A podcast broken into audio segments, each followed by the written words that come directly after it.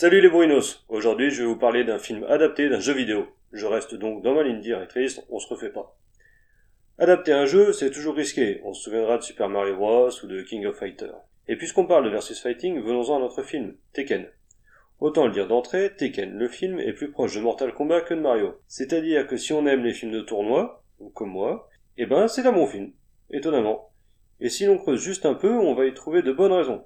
Tout d'abord, le réalisateur Dwight Little, aucun lien avec Stuart, connu des Bruinos pour désigner pour mourir un des meilleurs films de Panda Dodu. Ou encore Le Fantôme de l'Opéra, version Freddy Krueger, vous savez, la, version avec Robert Englund un peu dégueulasse, assez gore et vraiment sympathique. Un homme de goût donc, qui n'hésite pas à envoyer un peu de gore s'il le faut.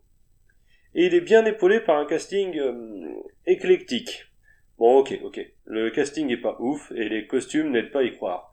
On dirait la finale de concours de cosplay régional à Condon-sur-Bèze. Mais, il y en a un qui surnage dans le lot, et impose sa classe naturelle de dandy bagarreur. Gary Daniels. Ok, sa filmo n'est pas impressionnante, mais dans chacun de ses films, il impose sa force tranquille et il sauve même l'adaptation live de Ken le Survivant. Alors on ne le dira jamais assez, le film Ken le Survivant est une grosse daube, mais Gary Daniels l'empêche de sombrer dans la daube totale. Bref, ici il incarne l'antagoniste principal, Brian Fury, au style de combat brutal et sauvage. Et tant qu'on parle des combats, ils sont chorégraphiés par notre bon Cyril Raffaelli, vous savez, le blondinet de banlieue 13. Et c'est un des points forts du film. Les combats sont nerveux, sales et on sent bien la puissance des.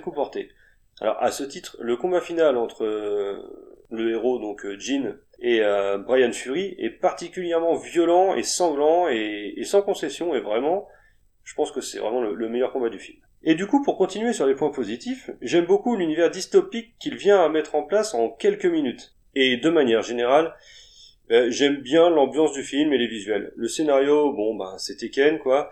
Et la BO n'a vraiment rien de mémorable. On est donc sur un très bon film de tournoi, une bonne pizza, des bières, des potes, et on a un bon début de soirée à poursuivre avec Mortal Kombat Legacy. Et ça, c'était le petit bonus rap. Salut les Bruinos